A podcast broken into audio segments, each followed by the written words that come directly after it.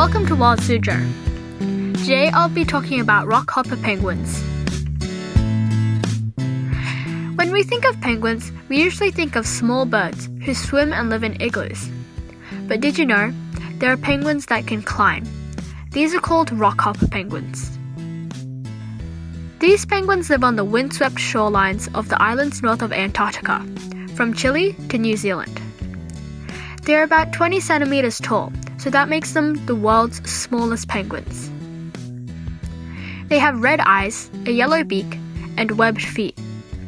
They use their long, sharp toenails to hook onto the rock and use their beak to help pull them up when climbing. To find their food, they dive into the cold Antarctic water. They can go up to 330 feet underwater. Their diet consists of fish, crustaceans, squid, and krill. Now, when you think of climbing birds, you can not only think of species like woodpeckers, but the rockhopper penguins. Even though this penguin species doesn't have the skill of flying, they have another extremely useful skill climbing.